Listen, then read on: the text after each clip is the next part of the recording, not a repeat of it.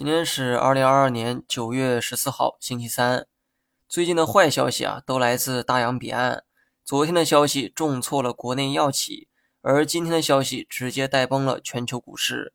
漂亮国八月份的通胀数据啊，依旧是不理想，这意味着加息进程还将持续。废话呢不多说哈，先来说一说几个板块。本周五会公布八月份的社零数据，到时候可以直观的看到消费市场的表现。如果数据回暖，消费股可能会迎来短暂的反弹。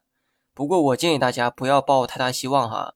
虽然说有中秋假期的加持，不过最近呢，因为疫情的影响，人们的消费意愿普遍不强，至少旅游出行方面是这样。我们所熟悉的食品饮料行业，估计呢也好不到哪去。具体呢，可以等周五的数据出来之后再下结论。在此之前，我对消费股的观点始终是中性的。目前消费股只具有避险属性，机会暂时还谈不上。最近几个月汽车销量一直都很高，这其中主要的销量贡献来自新能源车，而新能源车内的芯片数量要远多于传统燃油车。